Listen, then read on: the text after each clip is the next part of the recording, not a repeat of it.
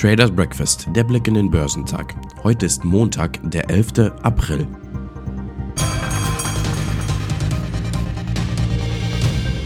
An der Wall Street gab es am Freitag einen Eindruck, wer künftig Gewinner und wer Verlierer der Zinswende sein könnte.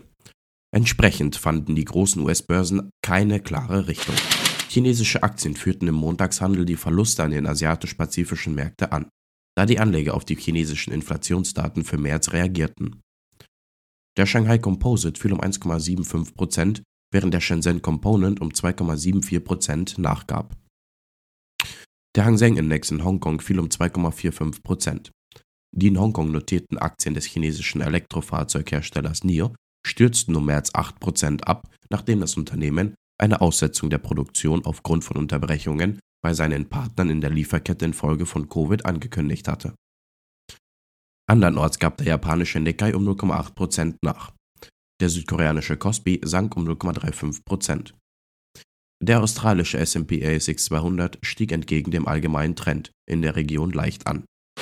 Die US-Aktienmärkte verzeichneten am Freitag Verluste, da sich die Anleger auf eine straffere Geldpolitik der US-Notenbank einstellten und sowohl der S&P 500 als auch der Nasdaq zogen sich nach drei aufeinanderfolgenden Wochen mit Kursgewinnen zurück. Der Dow Jones kletterte um 137 Punkte bzw. 0,4% auf 34.721 Punkte, während der S&P 500 um 0,27% auf 4.488 Punkte fiel. Der Nasdaq Composite fiel um 1,34% auf 13.711 Punkte.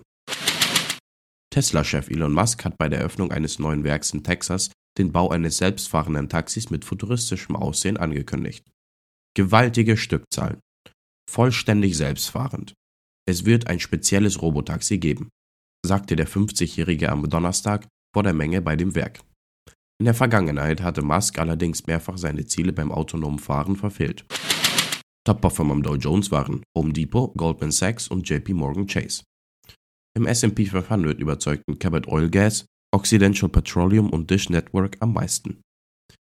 Im technologielastigen NASDAQ 100 legten Dollar Tree, Regeneron Pharmaceuticals und Gilead Science die beste Performance hin. Der DAX hat zum Wochenschluss zugelegt und damit nach drei Verlusttagen in Serie wieder etwas Boden gut gemacht.